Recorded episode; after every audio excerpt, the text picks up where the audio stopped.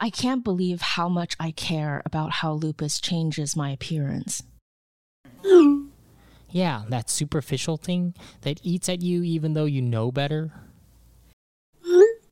And that there's no language around it. The response is always, but I think you're beautiful. Like, why can't I just be ugly? Why can't you love my ugly? Yeah, when people say you're beautiful no matter what, it's so frustrating. They want to change you. They don't ever say, I have my ugly too.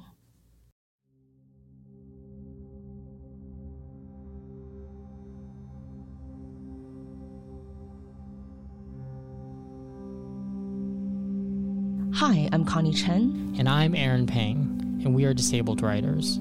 Aaron walks with a limp and a cane. He has a spinal cord injury and scoliosis, which is a curvature of the spine.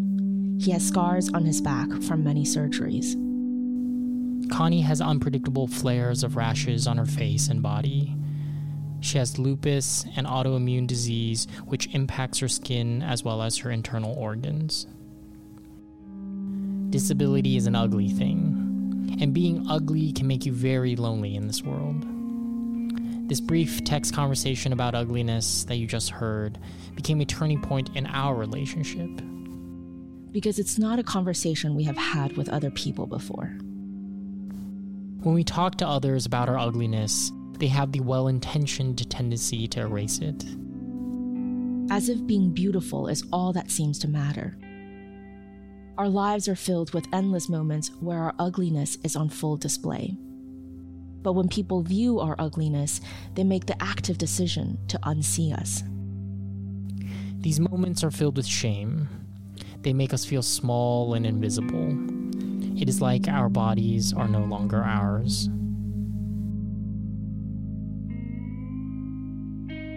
This episode is about our ugliness, how people view us, how we view ourselves, and how we view each other. What you're about to hear is a collage of our writings, separate pieces that capture our relationships with our bodies.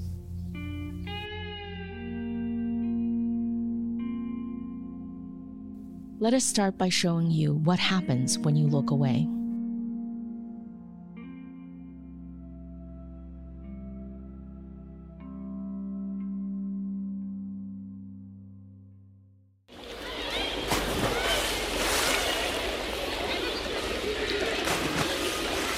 No one notices when my mom and I entered and claimed our lounge chairs. Everyone in and around the pool was too busy ignoring the splashing and moans of the young man with Down syndrome. We placed our bags on the chairs, and I saw mom staring at the man for the briefest of moments before she joined the rest of the vacationers in their performed ignorance. She sat and stuck her head into her bag and extracted a tube of sunscreen and offered it to me. Don't forget the back of your neck, she said. Can you also help put some on my back? I asked. You don't need it. Just the neck and face are good enough, she said. I'm gonna go for a swim. Why? she asks. The pool is so crowded and you'll have to shower after, and the chlorine smells bad. My back was to her as I took off my shirt, and I hear her inhale sharply and let out a familiar weighted sigh. She started to apply the sunscreen. Do you think it's lightened at all? Your scar is still so dark, she asked. I don't really see it all the time, so I don't know, I replied. Have you never seen it? It looks scary, so horrible. I bet, I replied. Do you take your shirt off around your friends? she asked. Yeah. What do they say? No one mentions anything, I said. Well, it's Nankan. It's ugly. If you swim more often, you can wear a swim shirt. Do you have one? I could buy one for you.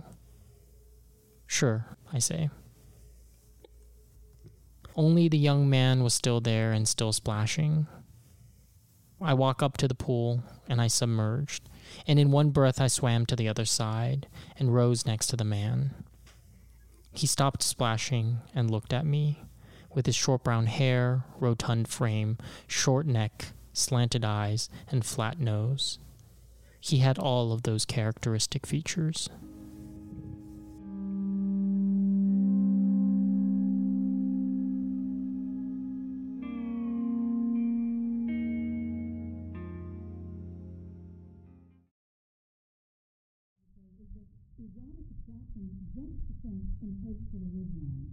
I pace in the empty hallway before the frosted glass door, fracturing with the chalk, drumming the wall behind it, milking stone into script. Shuffling backpacks muffle the professor's voice and exasperate the tremor of every beating thing inside me, bursting to the bones to be without bones, to seep into the lecture hall from the gap under this door. The thick black hair that swam around my waist just yesterday washed away by the broom at the barber shop after the clippers, stranded my skull with craters of raw lesions weeping wild. From my naked scalp, pus with life wish brimming into bangs drips down my forehead. I reach for the brass doorknob, and my breath catches on the black hair tie, still cuffing my wrist with the desire to remember myself before I have the look of ugly people who have been looked at. But I was wrong about becoming ugly. No one looks at you when you're ugly. You know you are because you are looked through, rendered invisible to the ones who look away, and made into spectacle by the ones who devour your decaying meat with disgust. I remember when the door opened to the tiers of eyes framed with familiar hair. I wished I had attended a large research university instead where most of the room would not have brushed drunken and sleepless nights out of our hair before the same mirror, shared mousse and dry shampoo tossed over shower stalls and knowing looks, or taken turns braiding me between their hands in the common rooms.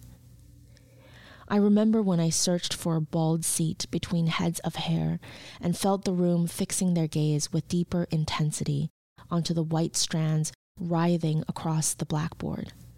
I wished someone, anyone, dared to keep their eyes on what I lost, on what we lost, on who I have become, on who we have become. If I had broken my ankle and walked in on crutches with an ugly that I would soon shed, someone would have asked me what happened. But no one asked, because everyone knew the cordial line they felt responsible to regurgitate that I was still beautiful, but no one could sell such a blatant lie when I might never recover from my ugly. No one knew what to do with me that day. People never know what to do with our ugliness. They are uncomfortable, awkward, and repulsed. But living with a disability, the ugliness is a crucial part of us, a part that we can't abandon. Finding a home for that part of us is hard and talking about it together made us feel seen. The following vignettes center our ugliness. We show you how we view ourselves and each other. They're demonstration of what happens when we don't look away, when our ugliness finds belonging. This is Aaron describing his body. The body forms a lateral concave, not pronounced, but asymmetric enough to resemble the letter C. The front of the body, the back of the letter, a paunch, and a hump are compensating curvatures, muscular skeletal architecture reminiscent of a toothpaste tube, squeezed with abandon. It is this shape because while prone, the spine never touches the ground. There is a pocket of space between the cervical and lumbar those thoracic vertebrae will never know what it is like to be grounded. The little muscle and sinew attached to ribs and spine ooze against skin into shapes on the precipice of horror. But instead of the horrible, they remain themselves, oblique and trapped. One can see that the space between each rib is not even, the rack of an accordion compressing in time with every step taken every day. Each arc of bone smiles from sternum to spine, the emotion of each grin unclear, masked beneath a layer of thin skin wrapped tight to ensure that the underlying contortion is not entirely invisible. This contortion last measured was 66 degrees, and before that it was 64 degrees, and before that it was 65 degrees, and before that it was 62 degrees. All of these measurements are within a margin of error, gnarled by gravity. These degrees borrow flesh from the pit tucked below the left arm. The absence feels like a valley carved of an extruded V. Its depth varies by the phase of the gait, but at rest, the borrowing is a balance almost settled. Across the thin torrent of a scar, a dump of compensatory muscle taut from use, a bulk supporting a body excavated. This back is a site of much digging. The scar healed thin and dark, a winding shaft of tissue that shows the effects of intervention. The cells bear a lineage of metal and memories of scalpels. I am describing this body through a mirror, through sight not solely my own. I am learning its curves as you're listening for I am only marginally more familiar with this body's contours than you are. Living is different from seeing. Living is mine and seeing is yours. Living is the motion of sitting, standing, walking, tripping, falling, hurting, touching, tasting, smelling, hearing. Living is also seeing, but only the seeing of everything that is not this body.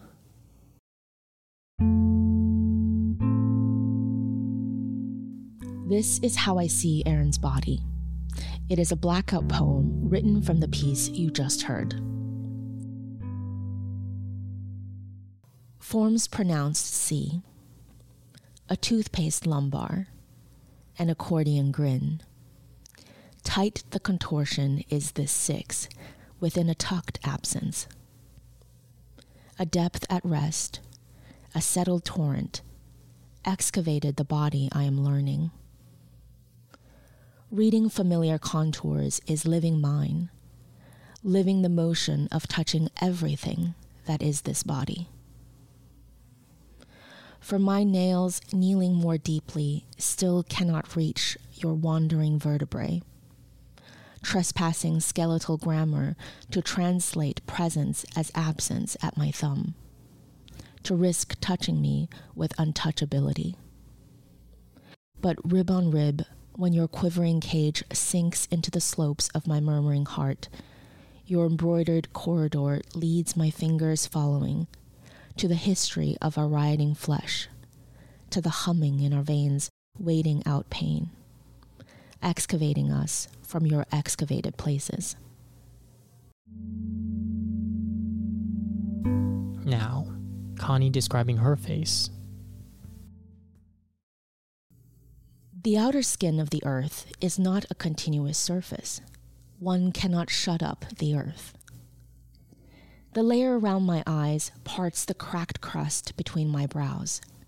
The edges of my mouth, taut through my cheekbones, radiate the pressure along the fault lines of my face through waves of skin increasing in size, quaking for rupture while my temples itch down through my earlocks, begging to be scratched.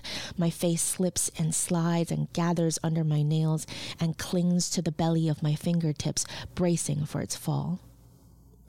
The plates under my eyelashes fracture, and the skin jostles with the lashes on them until they're uprooted, and the earth opens further still, erupting lava from the lacerated follicles that drips into my eyes and scorches them red with smoldering stings.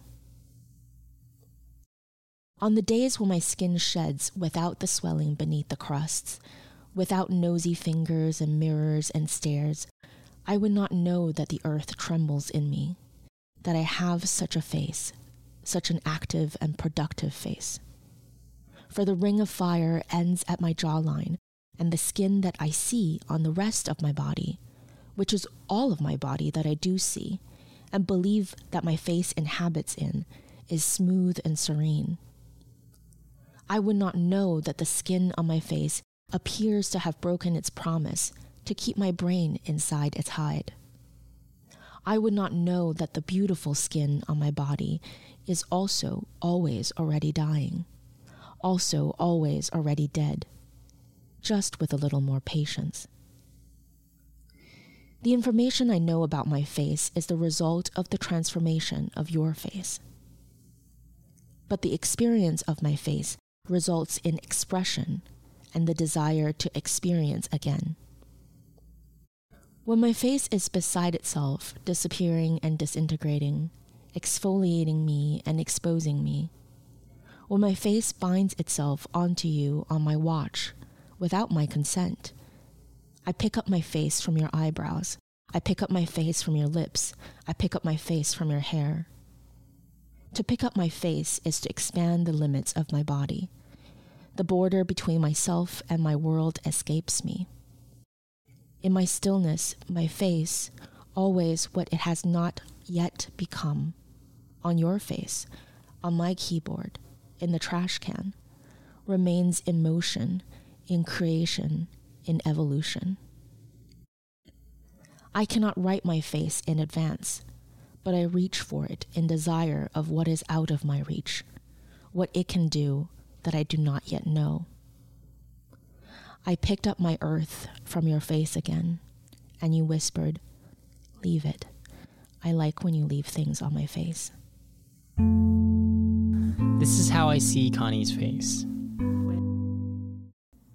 Her face is a storm of skin, raised in rage, peeling passionately.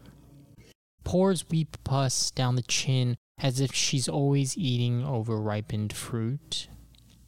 Her lips bloom in plump citrus wedges, each bound by chapped cuts, weary from regrowth. Dead skin, like chipped paint, falls everywhere. At the peak of a cheek, caught in the black of her brow, frosting a hairline hidden by her bangs. Each flake unique in its geometry, scraps of skin that used to be her, that are still her. I have the urge to gingerly pick these pieces off, to use the tips of my fingers to separate the skin from her skin. I have practiced this act of gentle removal before, when I peeled dried layers of Elmer's glue off the back of my hand in fifth grade art class. This urge to pick is the urge to scratch my scalp while working at my desk until there's a light dusting of me dandruffed on the keyboard. This urge to pick is the same urge to squeeze until beads of aged sebum appears from my pores. But alas, I digress, because this is not about my urges. It is not about my urge to pick off or peel back what lies on the surface. This is not an act of revealing, because for me to reveal, I must act, and my actions are mine, and not part of her face, just as these words are mine and not hers.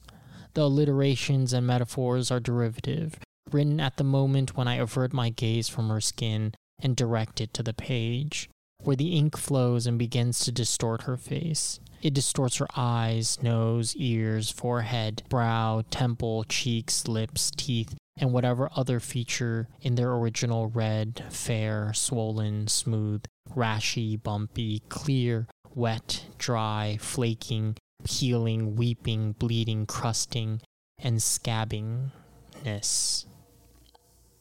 Her face is all of these things. If you really look, you can see all of it.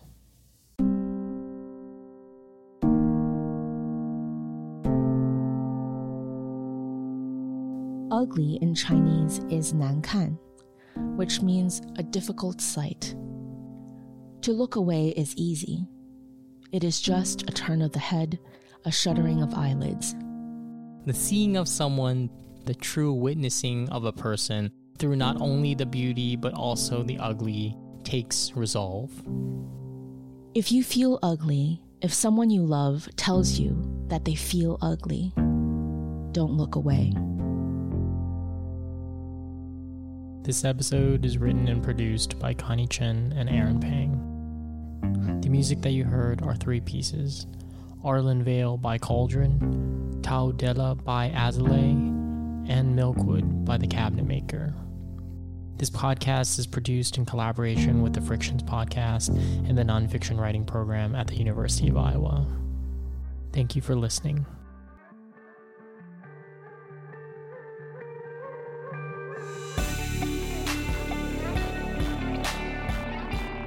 The podcast is the fruit of a collaborative effort between Paris 8th MFA in Creative Writing and a nonfiction program at the University of Iowa. Over several months, Frictions supported students from both institutions to bring you these podcasts. The guidelines were simple produce compelling narratives on the sense of belonging. We extend our gratitude to them, as well as the two universities for their support, and a special thanks to the U.S. Embassy in Paris for their generous backing of this project.